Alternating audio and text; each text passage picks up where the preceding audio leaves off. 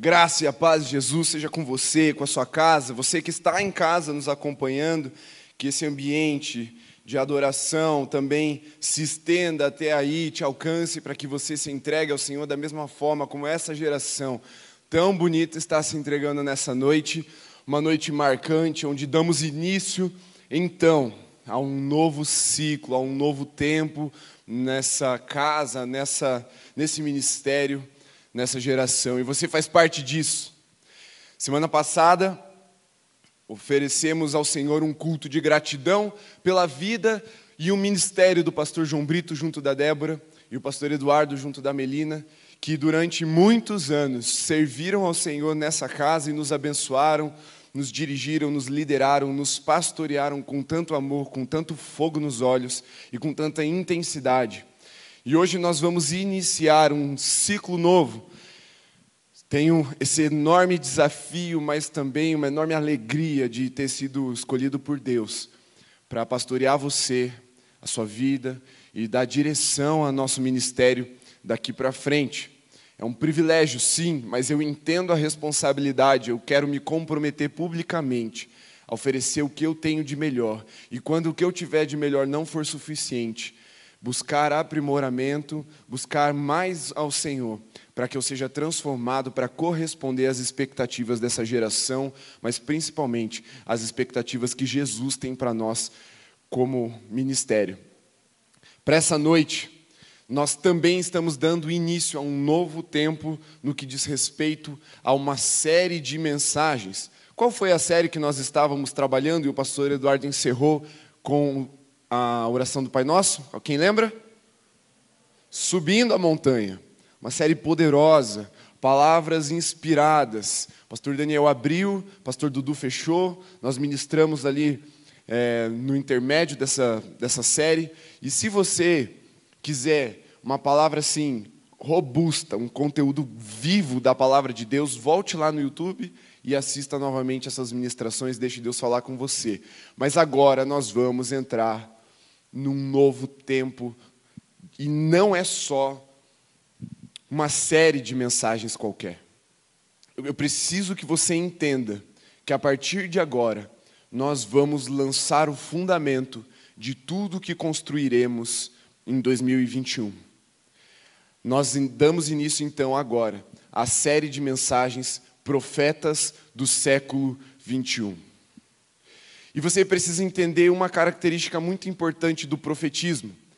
Deus não faz nada sem antes dizer aos seus profetas. O profetismo é um tempo antes da manifestação sobrenatural e poderosa de Deus. É aquilo que prepara o caminho para a resposta, para a promessa, para o Messias. E o tempo profético não é o pós, o tempo profético é o pré é aquilo que vem antes do cumprimento pleno da vontade de Deus. Então, damos início a um tempo profético. 2020 não é um ano para ser jogado fora, não é um ano para ser cancelado, como muitos têm dito. 2020 é o ano de cavar e de fundamentar toda a estrutura espiritual do reino de Deus que será construída em 2021 e você faz parte disso, amém? Você está disposto a encarar esse novo desafio, essa nova caminhada no reino de Deus, diga amém. Fala, eu quero. Você não sabe o que você está falando, mas que bom que você quer. Deus vai bagunçar com você hoje, então. Abre lá, Isaías 42, versículos 8 e 9. A minha versão é a NVI hoje, tá? Eu normalmente uso a NAA. Eu não me liguei que eu estava preparando em outra versão e vai ficar na, NA, na NVI mesmo hoje. Isaías 42, a partir do versículo 8, vamos ler o 8 e o 9. Na palavra de Deus está escrito: Eu sou o Senhor, este é o meu nome.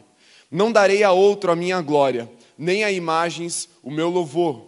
Vejam, as profecias antigas aconteceram, e novas eu anuncio.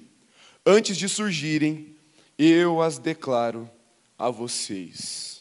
Senhor, fala conosco nessa noite, nós queremos ouvir a tua voz. Sabemos, Senhor, que o tempo profético é um tempo em que o Senhor mexe com os fundamentos da nossa fé, Por isso eu clamo para que o teu Espírito conduza cada palavra, não só nessa noite, Pai, mas até o fim do ano, cada pregador que pisar nesse altar será tomado pelo teu Espírito Santo, incendiado por fogo do céu, para que apenas e apenas a tua palavra seja ministrada nesse altar. Nós selamos, Senhor, como igreja, botamos uma espada de fogo sobre nós que estaremos aqui submetidos a esse púlpito, para que a tua vontade e somente a tua vontade seja pregada nesse lugar. Nós abrimos mão do nosso coração, das nossas intenções, dos nossos desejos para receber da tua parte tudo, tudo, Senhor.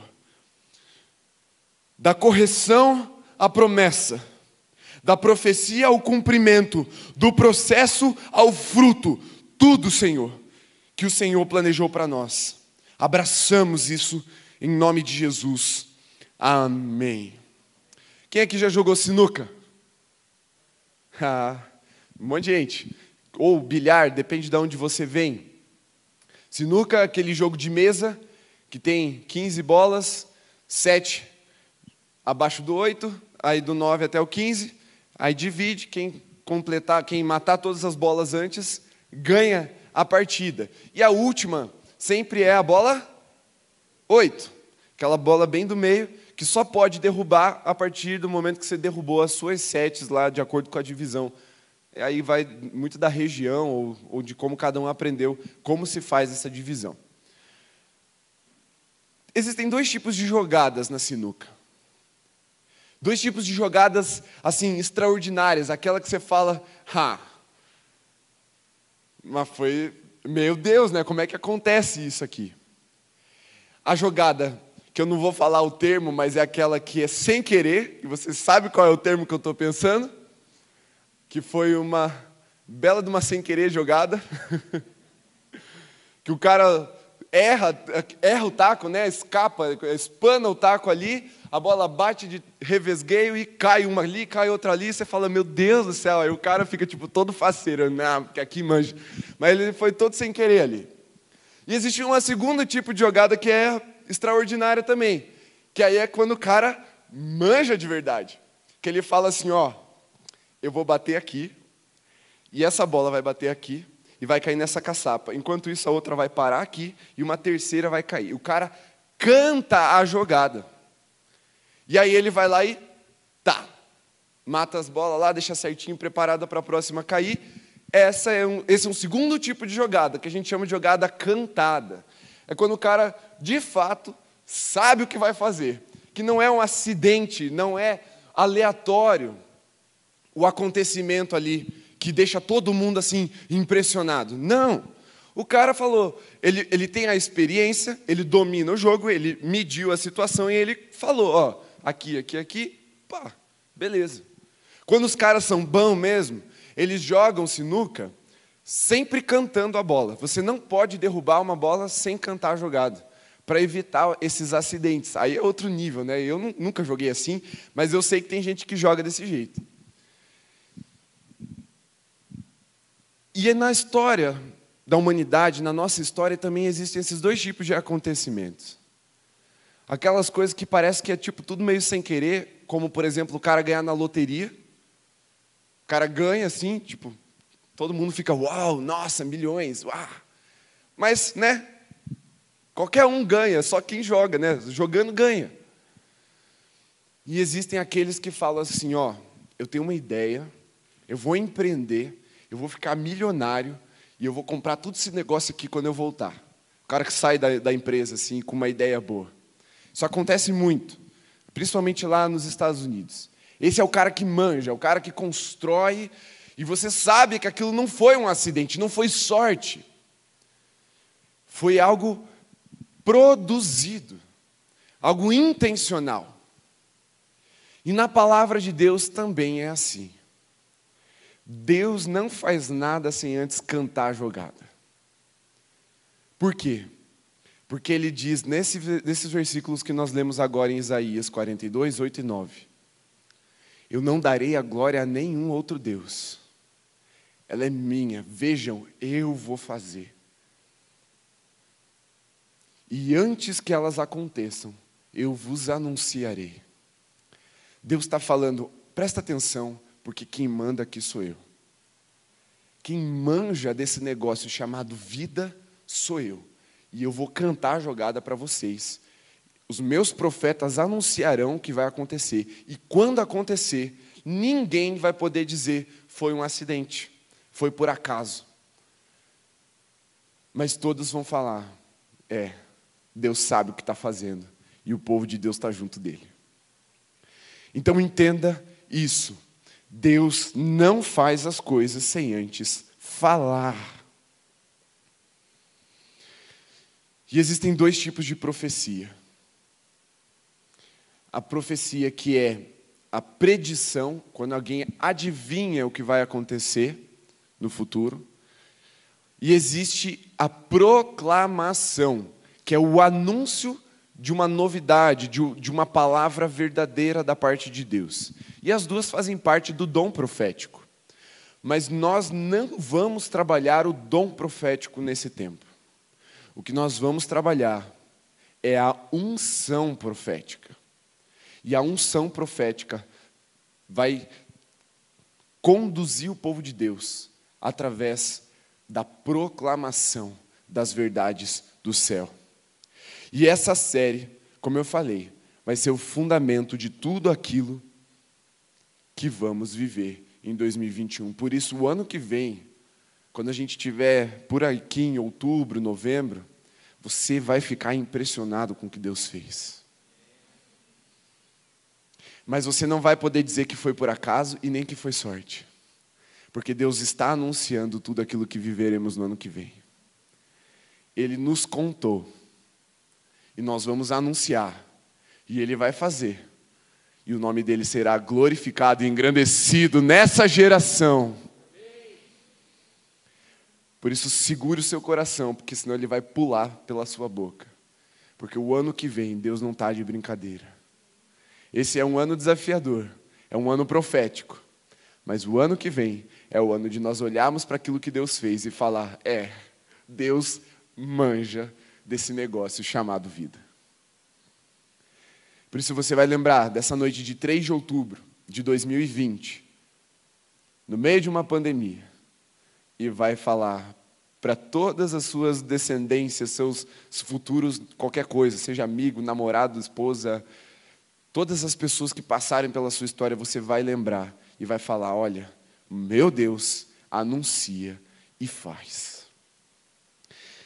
Amós 3,7 é, é a base para isso que eu estou falando para vocês. Eu nem vou abrir, nem vou ler. Um outro profeta do Senhor vai trabalhar essa mensagem para vocês. Mas se vocês estiverem se perguntando, ah, da onde que o Jeff tirou isso? Leia Amós 3,7. Lá está escrito que Deus não fará coisa alguma sem antes dizer aos seus servos, os profetas. E Deus ele faz desse jeito então, ele deixa clara a sua intenção para que a sua glória não seja roubada, como está lá no versículo 8 que a gente acabou de ler. Está escrito ali, ó, eu sou o Senhor, esse é o meu nome, não darei a outro a minha glória, nem a imagens o meu louvor. Então Deus ele faz isso dessa forma, ele anuncia para os profetas, e os profetas são os, as pessoas, os homens e as mulheres que andam próximas a Deus. Ele anuncia isso no meio do seu povo para que a glória dele não seja roubada, para que não venham imagens ou aqui ídolos humanos roubar essa glória. E Deus vai ser glorificado no nosso meio por causa disso, porque Ele está anunciando a sua intenção de fazer, no meio dessa geração, que muitos estão dizendo, estão chamando de geração perdida, algo grandioso, algo glorioso. E ele gosta de fazer desse jeito mesmo. Quando todo mundo está desacreditado, ele faz surgir no meio dessa desolação o que a Bíblia chama de remanescente, que é aquele que perseverou, aquele que foi tribulado, foi provado e aprovado, e agora tem uma unção da parte de Deus para trazer essa promessa que Deus promete, que Deus anuncia à tona. Então, o que nós vamos viver vai deixar não só você e eu de queixo caído, não somente nós, que somos amigos de Deus, ficaremos impressionados com o que Deus vai fazer aqui, mas a sociedade que está ao nosso redor ficará de queixo caído e terá que glorificar o nosso Senhor. Porque será um escândalo para as nações, será um escândalo para a nossa cidade. Porque a palavra de Deus é escandalosa, ninguém acredita, ninguém dá moral para o profeta quando ele fala. Porque quando alguém canta a jogada, todo mundo duvida, em primeiro lugar, duvida que aquilo vai acontecer, e segundo, todo mundo torce contra. Mas Deus gosta dessa torcida contra. Ele, ele gosta de jogar na pressão. Deus é matador nessa hora. E ele não vai ceder à pressão desse mundo, nem a sua igreja, nem o remanescente de Jesus. E nós viveremos coisas grandiosas. Você está entendendo um pouco assim, começando a apalpar a dimensão do que Deus quer fazer através da sua vida, porque não sou eu que vou fazer isso, tá? Eu só estou contando o que é que vocês vão fazer junto de Deus no ano que vem. Vocês têm noção do que isso significa, do, do que vocês representam hoje para a sociedade? Então comece a criar essa noção. Porque Deus vai falar essa noite. E Deus vai fazer durante todo esse resto de ano e o início do ano que vem. E daqui um ano estaremos chocados, impressionados, celebrando, dando risada, comemorando e pregando o nosso Senhor para toda a nação, para toda essa cidade. Agora deixa eu te perguntar, o que você entende por tempo profético? Quando alguém fala assim, nossa, nós estamos vivendo um tempo profético, aleluias, oh Deus. Todo mundo diz que o tempo profético é aquele tempo do avivamento, é o tempo da bênção, é o tempo do estouro, é o tempo do crescimento, é o tempo da, do, como é que é, do, do leite mel, né? não mais do maná, agora o tempo profético. Hum, gente, eu, eu entendo a intenção de quem fala isso. Mas não é isso que a Bíblia nos ensina. O tempo profético é aquele tempo onde o povo está sendo esmagado, está sendo provado. O tempo profético é onde é quando o juízo está sobre o povo de Deus e um profeta está falando: olha, não abandonem o seu Deus, porque vai passar, e quando passar, quem perseverar vai alcançar a bênção. Sabe, muita gente, quando prega os profetas, começa sempre pela promessa porque é a parte suave do profeta, é a parte saborosa, é a parte açucarada. É quando ele fala: Olha, Deus proverá, olha, você será abençoado, olha, você vai ser top das galáxias. Deus te ama, e, começa aquele monte de promessas que são verdadeiras e vão se cumprir, não descarte, elas são reais, elas são a palavra de Deus, mas Via de regra, nós não vemos a anunciação do profeta na parte do que diz respeito ao juízo e à correção de Deus. E nessa noite nós vamos entender que o movimento profético não começa pela promessa. O movimento profético começa com o anúncio de um juízo da parte de Deus, de uma correção. E aí eu quero te fazer uma pergunta bem difícil. Você está disposto a encarar o juízo e a correção de Deus sobre a sua vida? É, nenhum amém, né? Muda o tom, né? E eu não quero te assustar. Eu quero trazer à sua consciência um tempo desafiador para as nossas vidas. Mas aquele que perseverar até o fim receberá a coroa de glória. Agora vocês falam amém, né, seus abençoados? claro, vocês não são bobos. Faz parte, eu sei, a gente gosta do tom da vitória. Mas o que a gente precisa entender é que a correção também vem com um tom de vitória. O esmagamento, a pressão, o juízo também é vitória de Deus. Porque, como nós cantamos nessa noite, Ele ama a justiça e odeia a iniquidade. Por isso, o juízo vem para destruir a iniquidade no meio do povo de Deus e restaurar a noiva do nosso Senhor Jesus, a saber, a igreja dele. Vamos lá então entender alguns ensinamentos preciosos que vão direcionar todo o nosso restante de ano. Toda essa série, Profetas do século 21, vão passar por esses três princípios que eu vou trazer nessa noite. E o primeiro, grave bem, é o princípio criativo da palavra profética. Repita comigo, o princípio criativo. Muito bem. Abra lá a sua Bíblia em Gênesis 1. Não precisa projetar, tá bom? Essa eu vou ler bem saltado assim, aí não vai, você não vai conseguir seguir muito bem. Gênesis 1, capítulo, capítulo 1, versículo 3. Vamos lá? Eu vou rápido e você vai me seguindo. Capítulo 3, está, é, versículo 3, está escrito: Disse Deus, haja luz, e houve luz. Versículo 9, e disse Deus. Versículo 14, disse Deus. Versículo 20, disse também Deus. Versículo 24, e disse Deus. Versículo 29, disse Deus.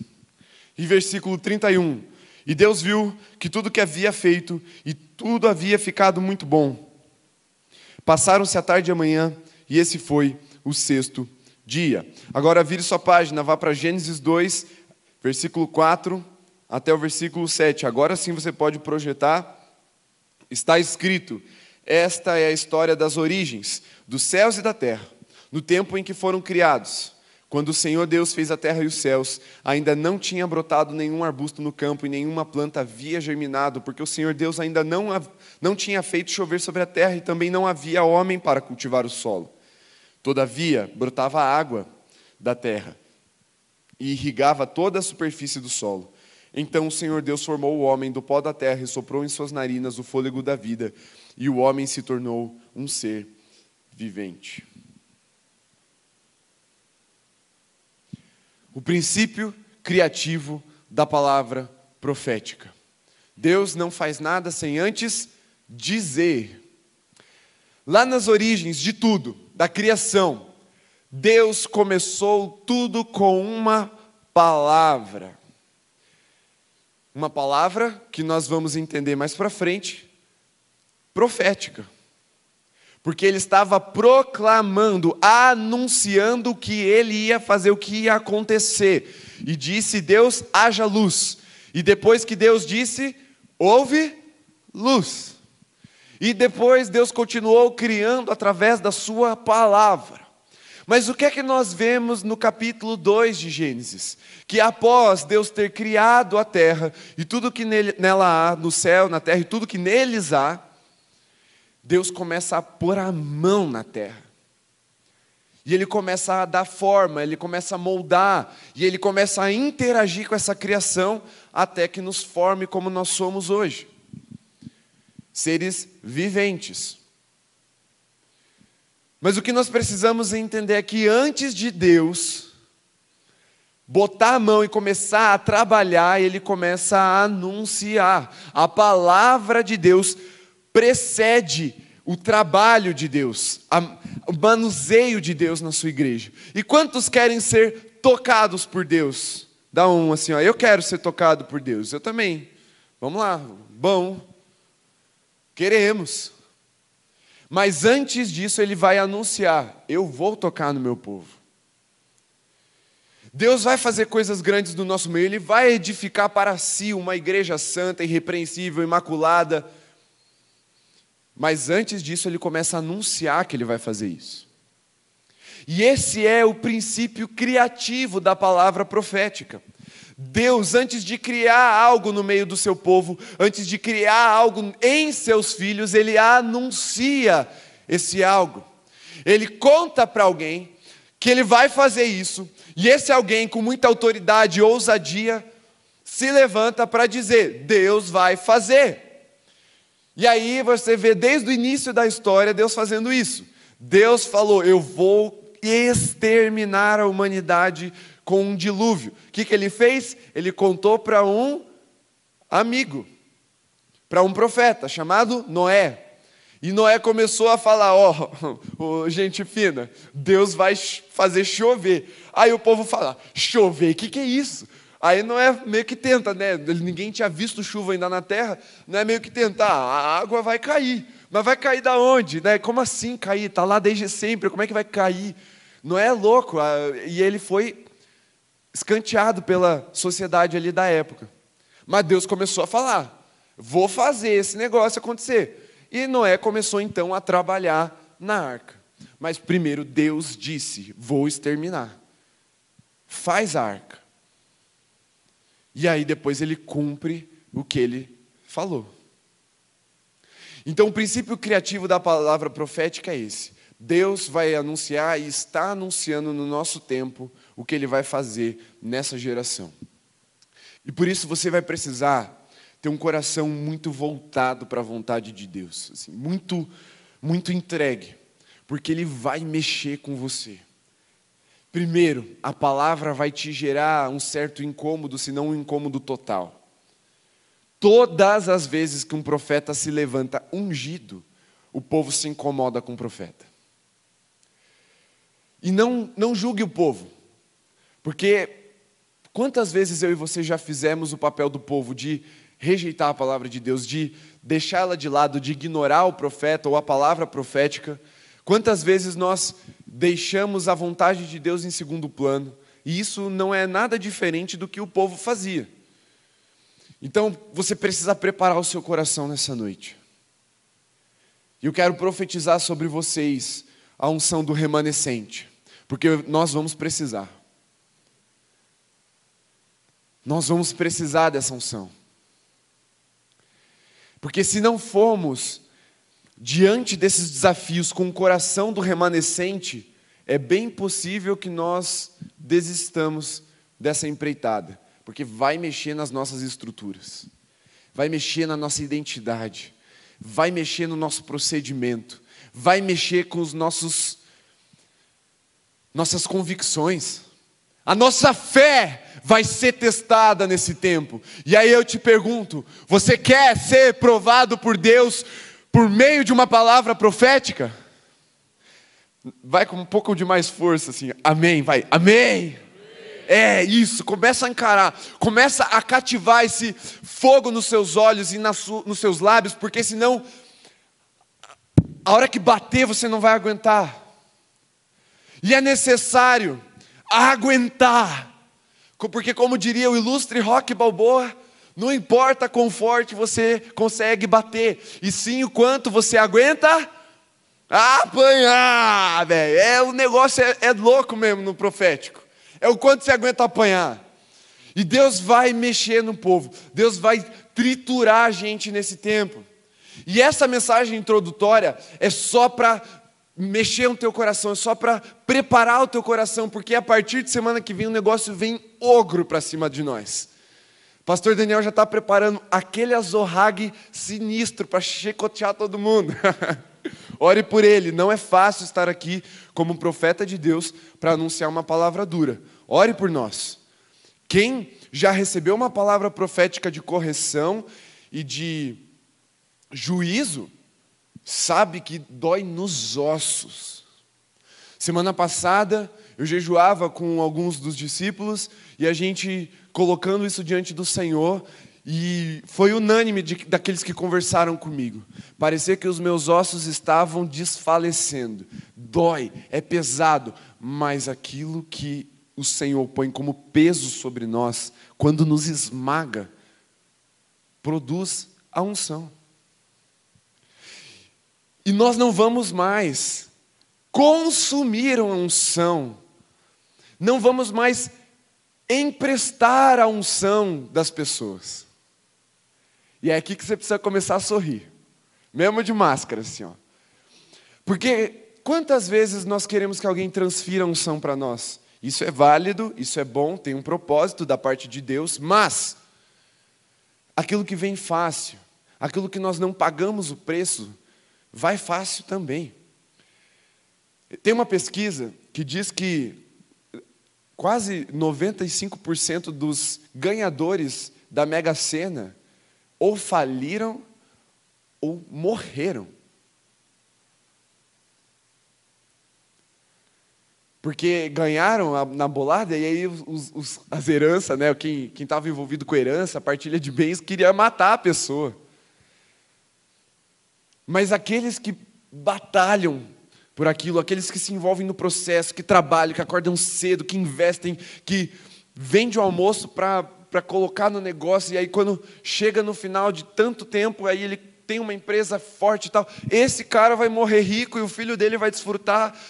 Tem uma, e eu vi uma reportagem falando que se o, o Bill Gates gastasse um milhão de dólares por dia, ele ia demorar 243 anos para ficar pobre. o cara é bruto, mas ele trabalhou, ele não ganhou essa herança. E quantos de nós aqui, eu quero que você levante a mão, e a mão direita, assim, tipo, assumindo um compromisso. Quem quer uma unção permanente sobre si? Eu quero. E essa é a visão de Deus para esse tempo para esse final de 2020. Já que está todo mundo quebrado mesmo, todo mundo meio desesperançoso, ai, cansei de EAD, cansei do Zoom, eu tá ano esquisito mesmo, ai, tive que adiar tudo, mudei tudo. Já que estamos assim, vamos para a forja, vamos para o esmagamento, que Deus vai produzir algo bom disso. Porque Paulo fala aos Romanos que ele faz com que todas as coisas cooperem para o bem daqueles que o amam e foram chamados segundo o seu propósito. Você quer transformar esse 2020 em algo bom? Quer? Vamos nos alinhar então ao propósito de Deus para 2021? Vamos pegar esse negócio e transformar em lenha para a fogueira do nosso coração? Vamos pegar as nossas feridas, as nossas mágoas, as nossas mazelas e pôr na cruz para que em nós se manifeste a glória do nosso Senhor? Então você está assumindo um compromisso sinistro comigo e com Jesus e nós vamos juntos. É sinistro. Mas quando a jogada terminar, nós vamos nos lembrar de que ela foi cantada e que não foi um acidente. O princípio criativo da palavra profética. Primeiro, Deus usa a palavra para criar matéria-prima. Depois, ele trabalha com as próprias mãos. Nessa noite, Deus está gerando algo dentro do seu coração que vai ser trabalhado, e aí você vai ser forjado, vai ser edificado conforme a vontade dEle. Mas nessa noite, pela palavra de Deus, está sendo criado um senso de propósito no seu coração. Então, primeiro, princípio criativo. Repita aí, princípio criativo. Você não vai esquecer disso, amém? Segunda coisa, a base da autoridade profética. Abra lá, Gênesis 20, versículo 7.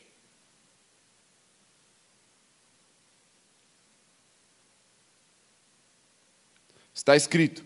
Agora, isso é Deus falando, né? Versículo 6, eu vou ler para vocês entenderem bem. Então Deus lhe respondeu em sonho: Sim, eu sei que você fez isso de coração puro.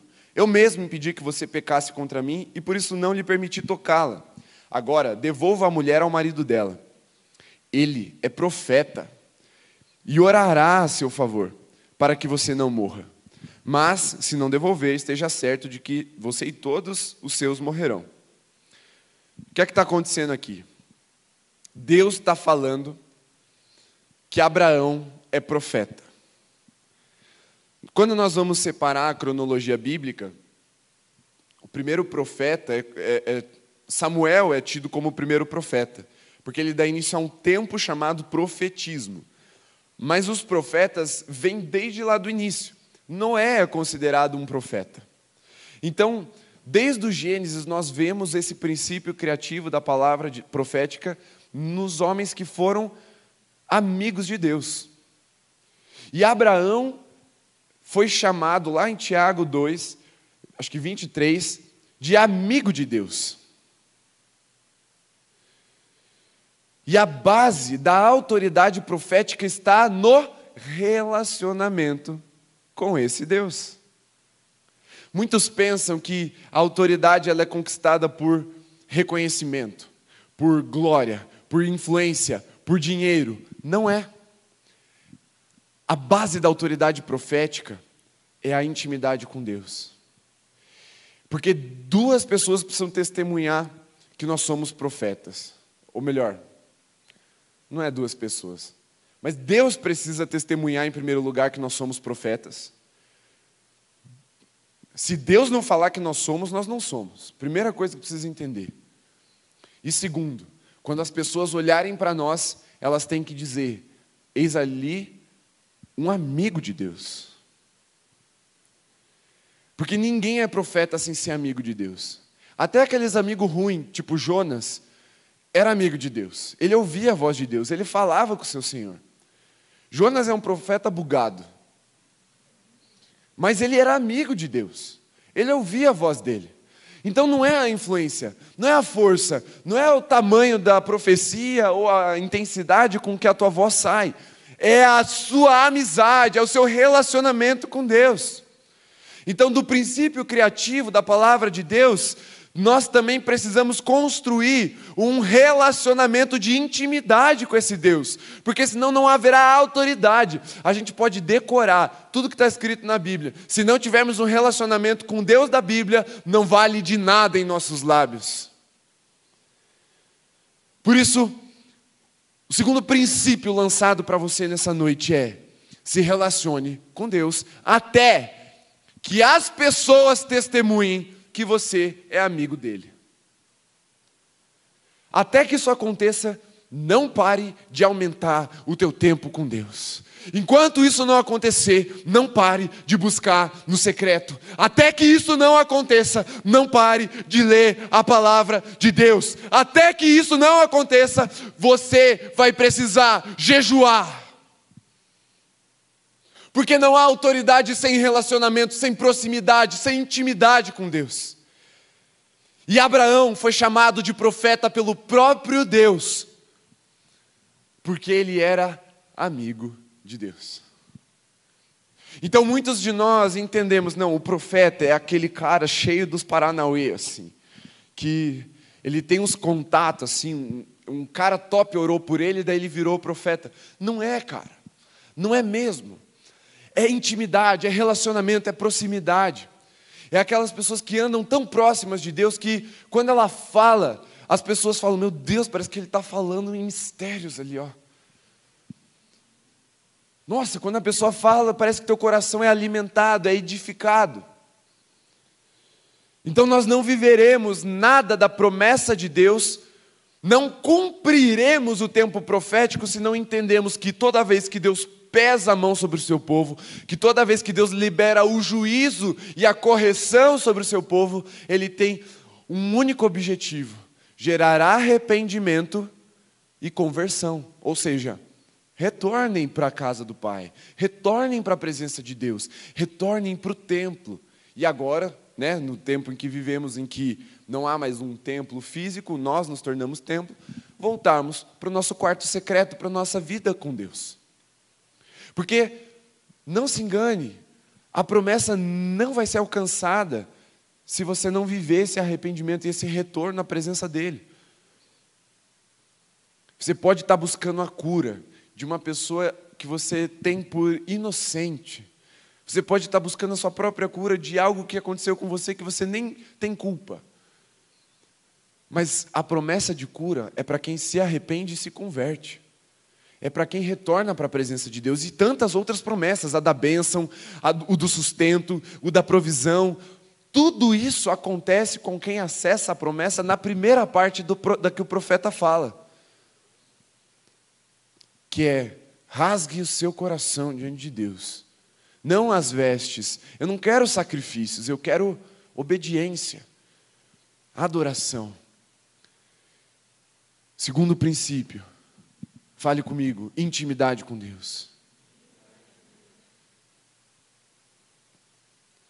Os profetas serão chamados amigos de Deus. Isso precisa estar gravado na sua mente, no seu coração. E Abraão, não se engane, Abraão não tinha o dom da profecia. Mas ele comunicava a vontade de Deus para as nações da terra simplesmente porque ele era amigo dele. Então não é uma questão de dom. Ninguém precisa orar por você para você ser um profeta ou ser reconhecido como um profeta. Um profeta que proclama. É só você se aproximar de Deus. E as nações, a sociedade ao seu redor, as pessoas que estão próximas a você, vão chegar perguntando: o que é que Deus tem para nós nesse tempo? O que é que Deus quer? Ou oh, você que é íntimo, como é que eles falam? Do cara lá de cima, né? Dizer que você é íntimo, não é? O que, que Deus está falando? Sabe, a, a, minha esposa teve algumas experiências interessantes é, na, na empresa em que ela trabalhou até ontem. Ela está saindo agora por causa da maternidade, ela, entramos no nono mês, então estamos quase pela boa aí, Luísa está quase nascendo. E ontem ela encerrou um ciclo na vida dela, que foi esse vínculo empregatício com, a, com essa empresa que ela trabalhou há alguns anos. E várias vezes, quando a empresa não sabia o que fazer, os diretores chamavam ela e perguntavam: Camila, Deus te falou alguma coisa para a gente fazer aqui? Aí a Camila, com muita humildade, não, vou precisar orar dela. Então, ore.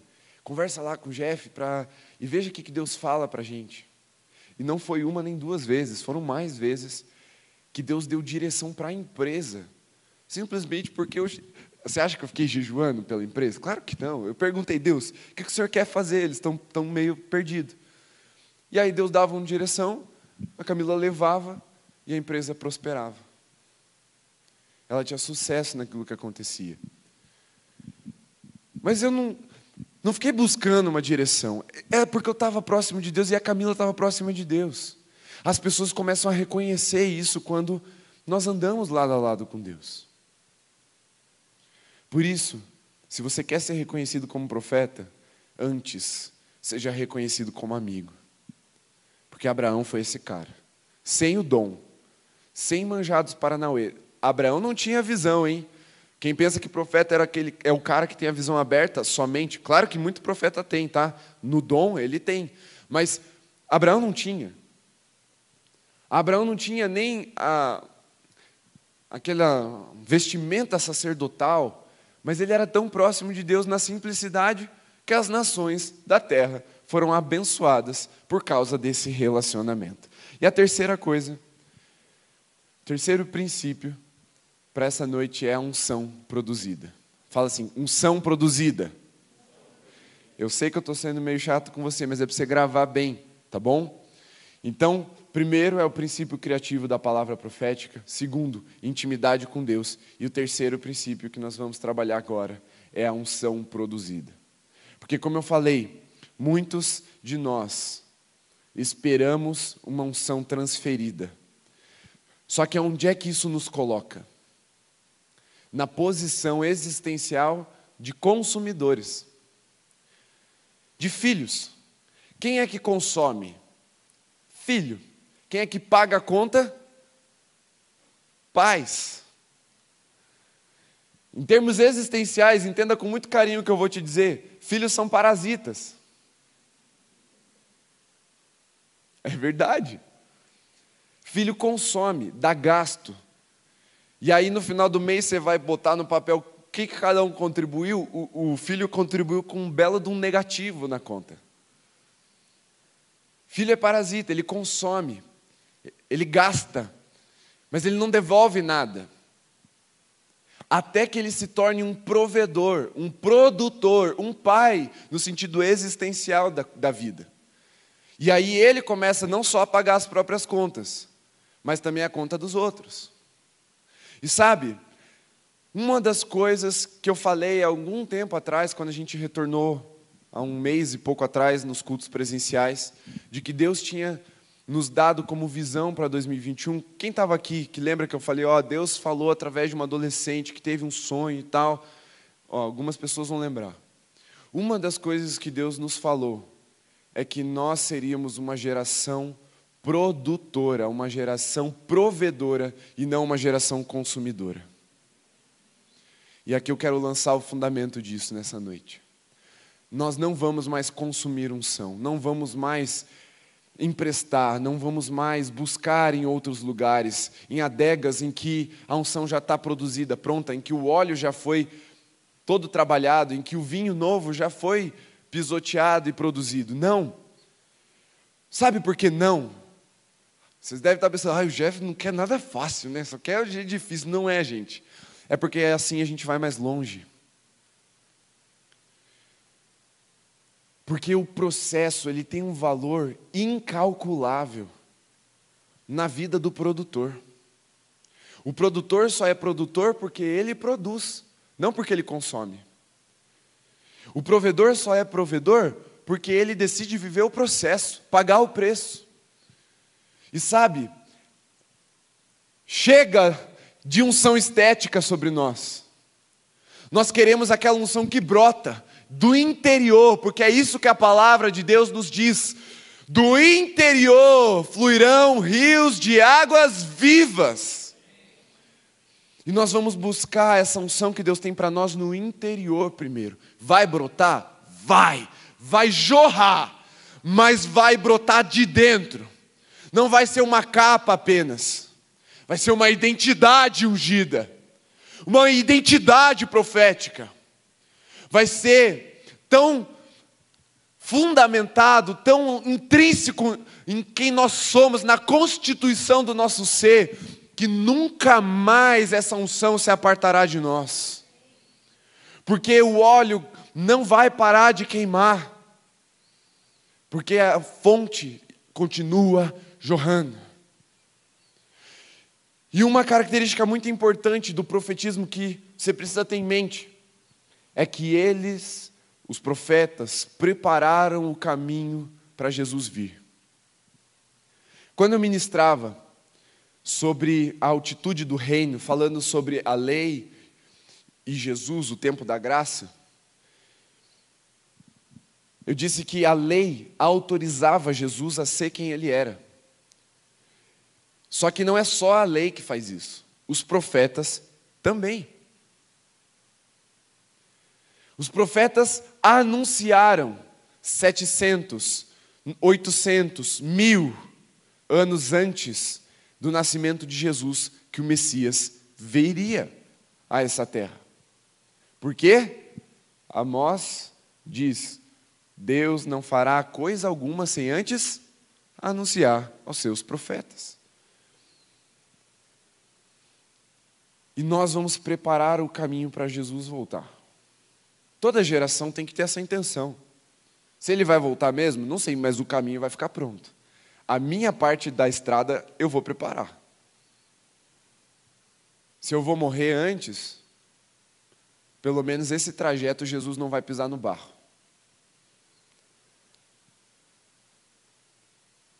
Mas por que, eu estou dizendo isso? Porque se o óleo acabar, seremos como naquela parábola que Jesus conta, sobre as, as virgens imprudentes, que tinham um óleo ali, mas elas não tinham um óleo reserva. E quando o noivo chegou, a chama já tinha apagado. Agora, sabe o que é melhor do que andar com óleo reserva? É ser a fonte desse óleo. É permitir que Deus continue nos esmagando, nos prensando até que o óleo seja algo produzido dentro do nosso coração. E eu não estou tirando o mérito e a importância e o valor da unção transferida. Isso também tem valor. Mas é que para isso que Deus quer fazer em 2021, nós vamos precisar produzir. Nós vamos precisar ser prensados nesse tempo. E aí eu quero te explicar esses dois processos que eu citei de uma forma um pouco mais específica para você entender, e eu vou acabar depois disso. Primeiro, o óleo é produzido pela prensa. Quem sabe qual é a matéria-prima do óleo? Do azeite.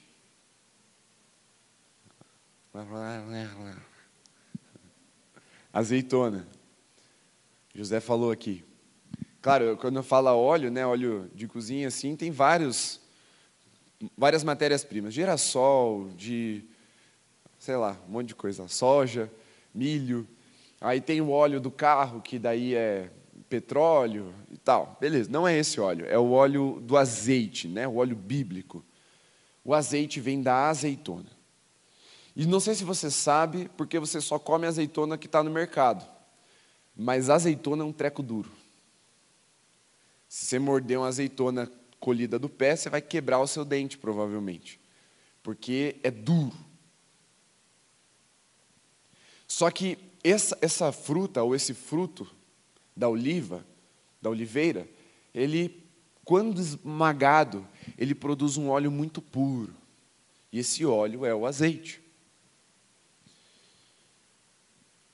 Para esmagar algo duro, a gente usa pouca ou muita força? A pressão é baixa ou é alta? Eu estou deixando você falar porque é com você que Deus vai fazer isso também.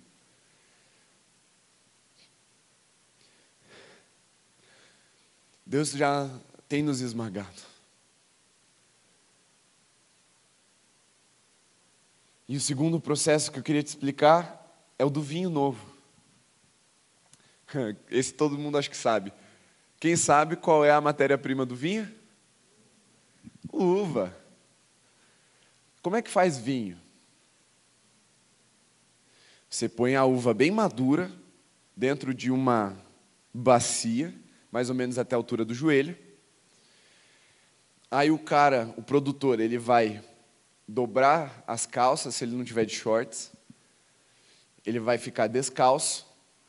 Em nome de Jesus, ele vai lavar os pés. Ele vai entrar nessa bacia. E ele vai fazer o quê?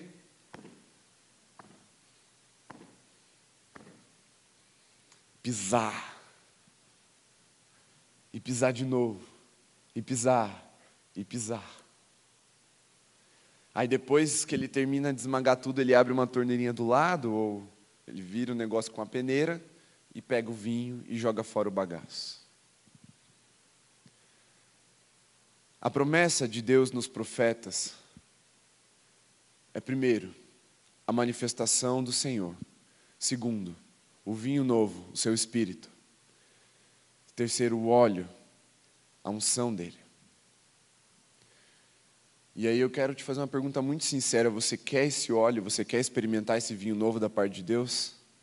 Seja bem, bem ativo assim, falar amém. Eu quero. Então você está dizendo sim para entrar nesse processo. Eu estou igual aqueles médicos que dá notícia de, de doença terminal, né? Eu estou, como é que fala? Desiludindo vocês. Mas eu estou com tanta leveza nesse altar, porque eu sei o que Deus vai produzir depois. Eu sei que vale a pena. E hoje talvez você não saia daqui tão eufórico, mas você vai sair daqui consciente de que Deus vai fazer na sua vida. Que Deus vai produzir o vinho novo. Deus vai produzir o óleo fresco. A unção produzida exige processo. Não tem como a gente pegar pronto. Não tem como a gente pular a parte do juízo da correção de Deus. Abre lá Jonas 1, 17.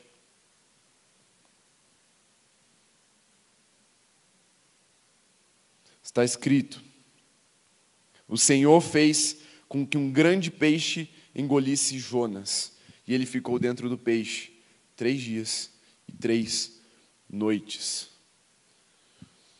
A unção produzida vai, vai ser o resultado, né? A produção da unção. Mas você precisa entender esse terceiro princípio como o caráter esmagador da palavra profética. Jonas precisou ser engolido pela palavra antes de anunciá-la. Jonas precisou ser cozido em ácido estomacal de um peixe antes de anunciar a palavra de Deus. Mas quando ele anunciou, houve avivamento. Uma cidade inteira se converteu. Estipula-se 100 mil habitantes na cidade de Nínive. A salvação vai se manifestar em números extravagantes no ano que vem. O avivamento vem. Mas primeiro nós vamos ser engolidos por esse peixe. Quem está disposto a se jogar no mar para que o peixe do Senhor venha nos engolir? A unção produzida não pode ser perdida.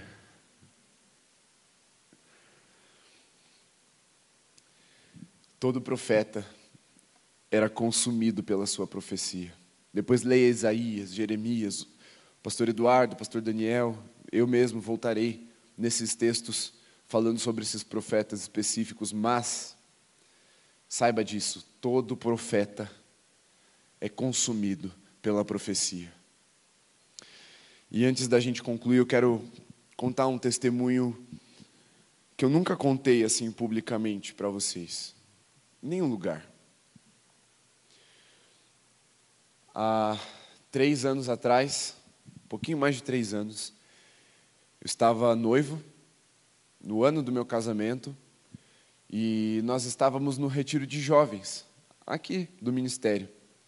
E você deve lembrar quem é que estava conduzindo louvor nesse retiro? Samuel Moraes.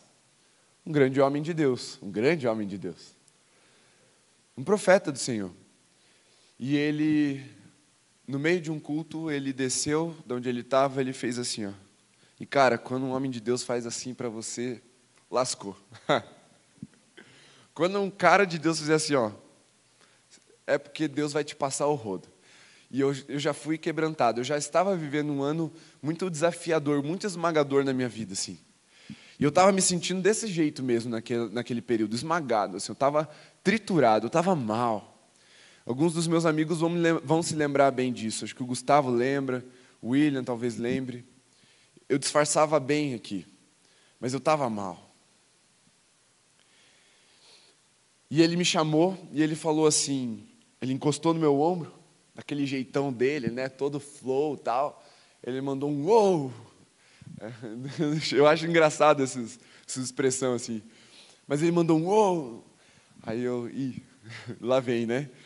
Eu estava meio ressabiado, meio encolhido assim. Aí eu, e ele falou assim: Olha, eu estou vendo você viajando em vários aeroportos, pregando uma palavra muito específica que Deus te deu uma, uma porção de uma unção que não é comum, as pessoas não estão acostumadas com isso. E no Brasil não tem essa unção. E Deus quer produzir na sua vida. E Ele está me dando essa visão de que você vai de cidade em cidade pregando e tal. E, e, de todo o coração, eu não, não, não, me, não me atrai esse tipo de coisa. Eu gosto daqui. Eu gosto muito de vocês. Eu gosto dez vezes mais de pregar aqui do que qualquer outro lugar do Brasil. Eu gosto da minha casa, eu gosto de ser profeta, pastor local. E quando Deus me falou isso, eu não, eu não me atraí muito pela palavra, não. Mas eu sou obediente. Eu falei, tá bom, Deus, então, então faz o que o Senhor tem que fazer, né? Amém. E aí, ele falou assim, mas antes disso, e ele foi voltando cronologicamente na visão dele, ele falou assim: agora eu estou vendo um tonel. Se você não sabe o que é um tonel, é um barril, é uma bacia alta, tipo Chaves, assim onde ele dormia. É um tonel. E ele falou: Eu estou vendo um óleo, esse óleo, essa unção ali dentro, mas ainda não está cheio. E Deus só vai parar de te esmagar quando esse barril transbordar. Aí eu comecei a chorar porque eu falei: Poxa Deus, já estava difícil até aqui. O que o Senhor quer fazer comigo? E aí ele falou assim: e agora? Aí eu falei: não acabou, cara, chega, né? Ele falou assim: e agora? Eu estou vendo uma prensa mesmo. E Deus está pegando as azeitonas mais duras da sua vida. E Ele está esmagando.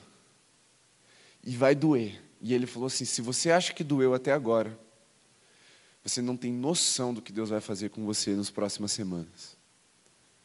E eu vivi as três piores semanas da minha vida depois daquele dia. A palavra me pegou tão profundo no espírito que eu fui para o quarto, isso era no sábado à noite. Eu fui para o quarto. Gustavo me viu de olho arregalado, assim, né? Ele estava na beliche do lado, ele falou assim: O que aconteceu? O que, que foi? Eu falei, cara, eu estou com medo do que Deus vai fazer. E naquela madrugada, Deus começou a me apertar mais, e eu não dormi. E no dia seguinte eu acordei com febre. O meu físico começou a ser esmagado por Deus. Eu não consegui comer. Foi tão tenso que eu não consegui nem jogar bola no retiro. E Deus começou a trazer à tona. Deus começou a revelar. E eu comecei a ser esmagado cada vez mais. E foram as piores semanas da minha vida. Mas quando ele terminou, aquela última azeitona, a cura veio. Foi como se, sabe quando você põe a mão numa frigideira quente, aí põe embaixo d'água, aquela sensação tipo, ah, né? Foi assim. Foi impressionante o que Deus fez. Ele me tirou do fogo, da pressão, da dor, e me botou dentro desse tonel de óleo. E o meu coração ganhou uma firmeza na minha vocação, porque naquele tempo eu estava tão mal que eu estava cogitando, considerando abandonar o ministério. Eu ia deixar que Deus mandou fazer para trás. Mas Deus trouxe o refrigério. E se tem uma coisa que eu posso testemunhar para você, vale a pena. Vale muito a pena. Porque eu não quero mais saber quem eu era antes. Eu não quero nem, nem ser parecido com quem eu era antes. Porque o que Deus estava fazendo era me preparando para o cumprimento do propósito dEle. E eu sei que Deus quer fazer isso com você também. Mas sabe, vai fazendo individual. Esse processo é individual, mas também não é tão individual assim. Porque o que Deus tem para nós não é uma pessoa sendo esmagada para produzir a unção para todo mundo se aproveitar da unção. Não!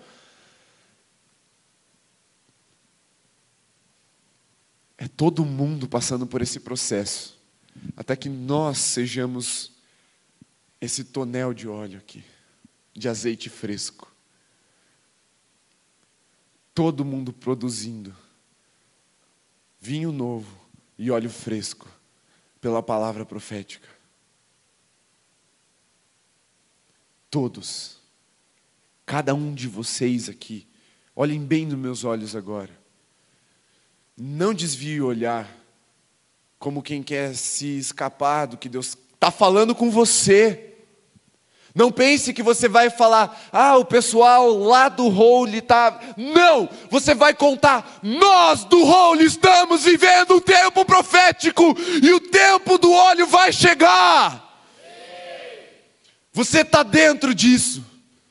Você é uma das azeitonas que Deus vai, vai esmagar. Você é uma das uvas que está dentro dessa bacia que Deus vai pisar, mas você faz parte desse vinho novo e desse óleo fresco para a nossa nação. Encare e desfrute depois, porque vale a pena, vale a pena. Diante de Deus, eu testemunho, vale a pena passar pela prensa, vale a pena ser pisoteado por Deus. Jesus passou por essa prensa. Ele estava sendo esmagado no seu espírito a ponto da sua carne sangrar no suor. Tamanha aflição na alma e no espírito de Jesus, o corpo estava desfalecendo. Ele se submeteu a esse processo. E a Bíblia diz: um profeta, quase mil anos antes de Jesus, disse: Tu verás o fruto do teu penoso trabalho e te alegrarás.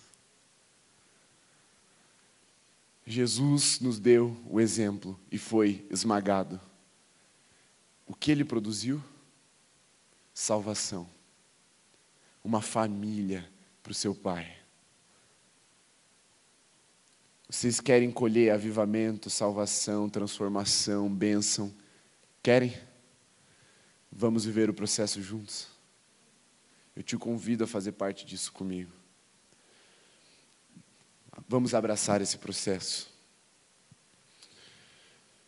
Não se assustem, não é essa a minha intenção. mas perseverem. Essa é a intenção do Pai para nós. Perseverança.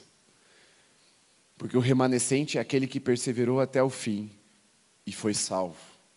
O remanescente é aquele que não desistiu e alcançou a vitória. O remanescente é aquele que, mesmo depois de um processo penoso, pôde desfrutar com alegria do resultado desse penoso trabalho. Agora vamos para o apelo e você vai responder ficando em pé, porque você não pode vir até aqui à frente, mas a ação é pública da mesma forma. Eu amo quem já se levanta antes do apelo, eu amo vocês, sério mesmo. Fiquem em pé, pode ficar, não tem problema. Eu vou fazer o apelo, mas vocês já estão respondendo, o teu espírito já está correspondendo à palavra de Deus. E quando eu disse eu amo, eu amo mesmo, eu sou assim também. Vocês são referência. E a primeira pergunta do apelo dessa noite é: quem está disposto a abraçar o fogo e a pressão para ser peneirado por Deus? Agora vai ter que levantar a mão, né? Todo mundo ficou em pé, glória a Deus. Fale isso para Deus agora, feche seus olhos. Comece a orar: Senhor, eu estou disposto a abraçar o fogo e a pressão para ser peneirado pelo Senhor. Fala, fala o teu nome, fala o teu nome para que as pessoas ouçam mesmo. Fale, Põe intensidade, porque o processo vai ser intenso. Fala, Deus em mim, olha para mim, Senhor, faz da minha vida, Deus.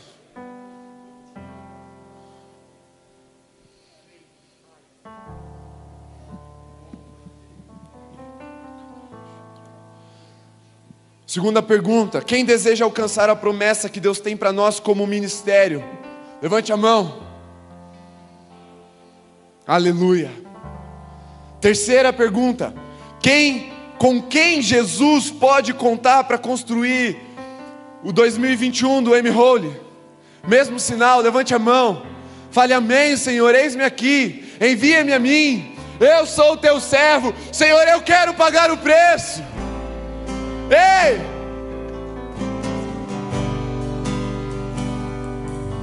Essas três perguntas são o apelo dessa noite. Mas agora, como pastor, eu quero fazer uma última pergunta. Vocês sabem, eu estou iniciando esse novo ciclo como pastor do Holy. E o desafio que eu tenho pela frente é grande. Isso enche os meus olhos. Mas eu preciso saber nessa noite com quem eu posso contar.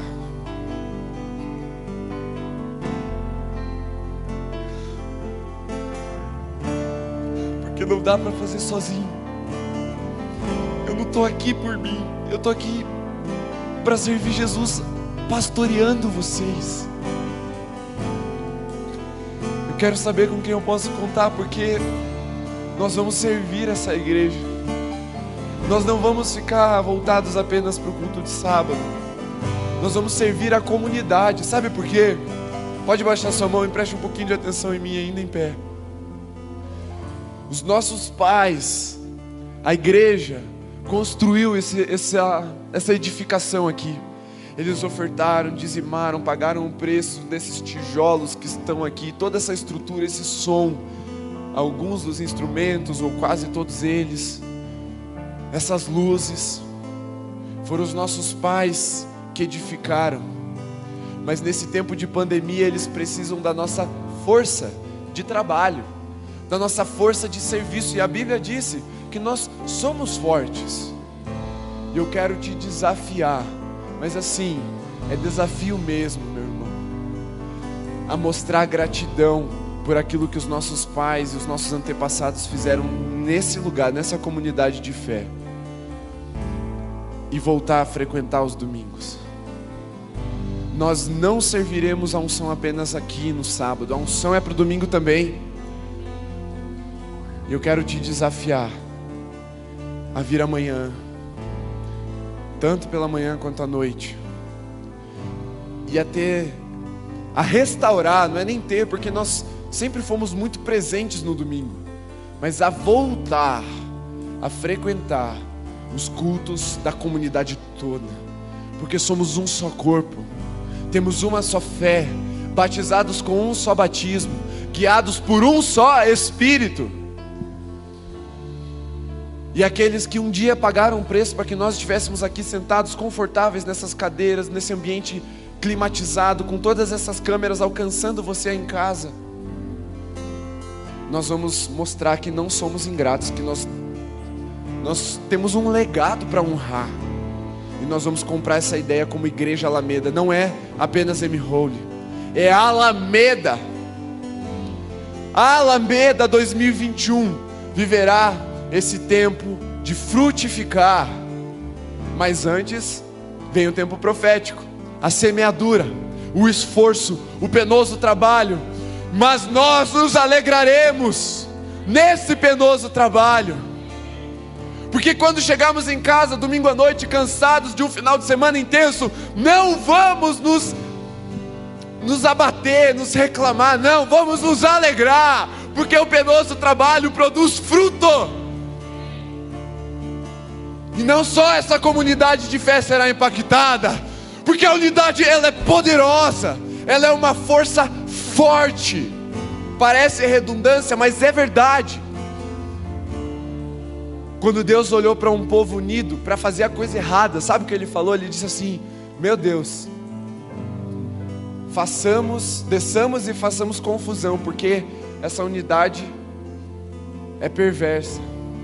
Lá em Gênesis 11, leia o que Deus falou sobre a unidade de um povo numa motivação errada. Agora imagine o poder da unidade no propósito de Deus. Está lá em João 17, Jesus falando que eles sejam um para que o mundo creia.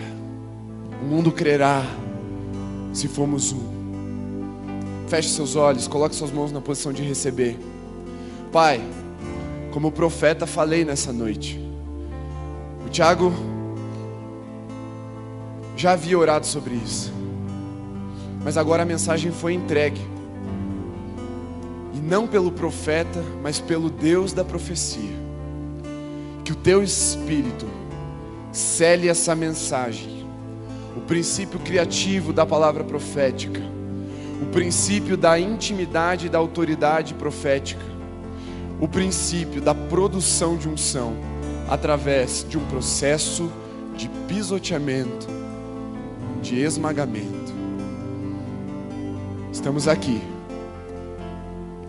Manda fogo, Senhor. Manda fogo, Senhor.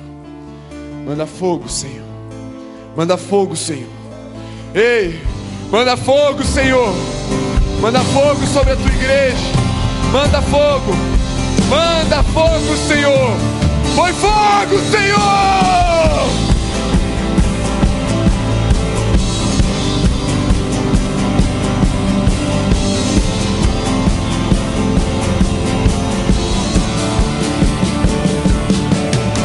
O descendente de Davi, o homem mais notável, ele ama a justiça odeia iniquidade.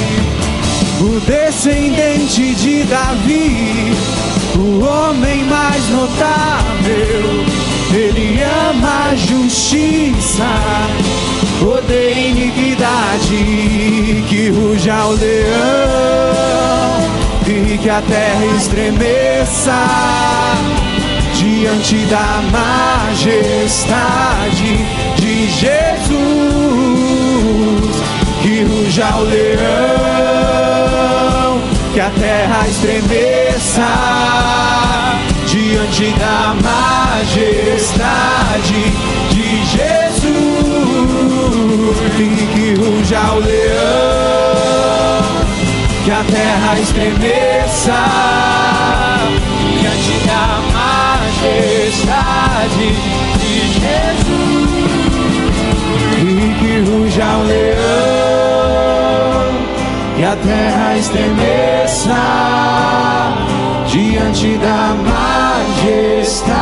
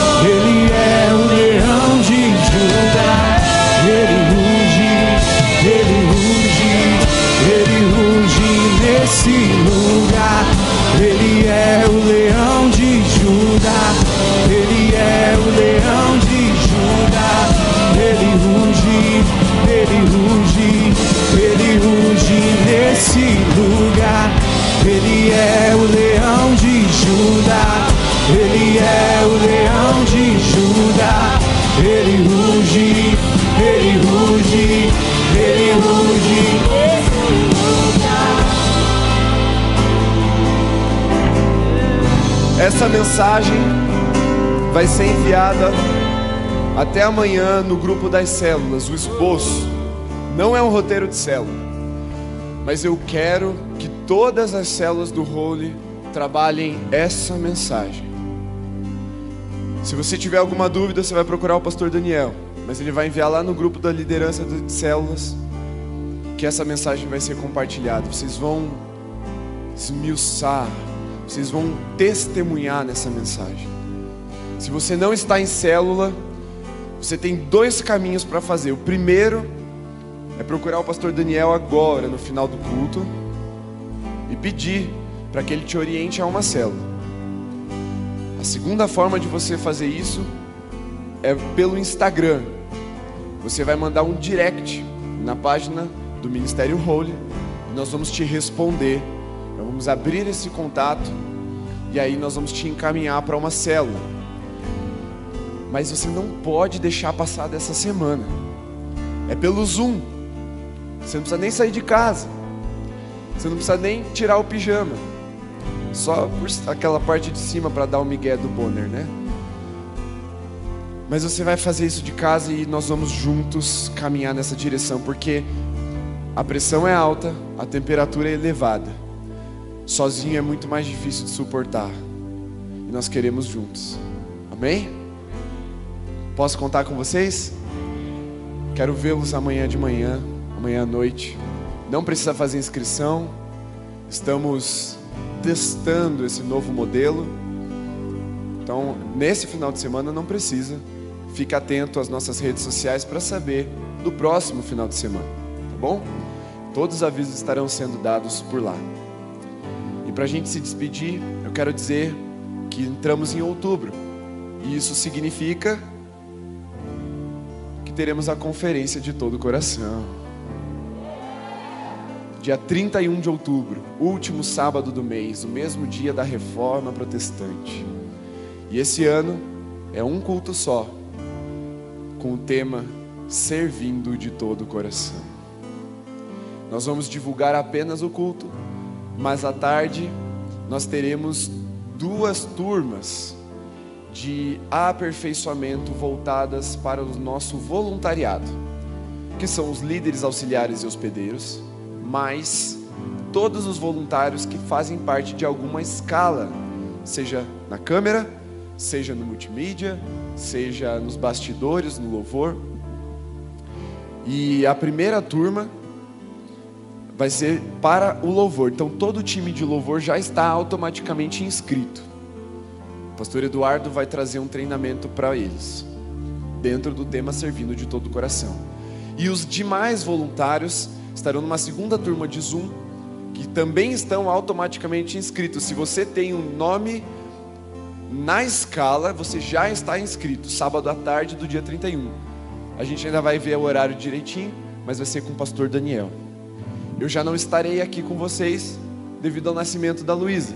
Ela está programada, né, prevista para o dia 30. Então, com certeza, dia 31 eu já não estarei aqui. Ela nascendo, são 15 dias que eu fico fora e o pastor Daniel estará à frente. Mas até lá, vamos curtir esse tempo juntos. E para nos despedir, nós encerramos agora o culto. Deus abençoe você que está em casa.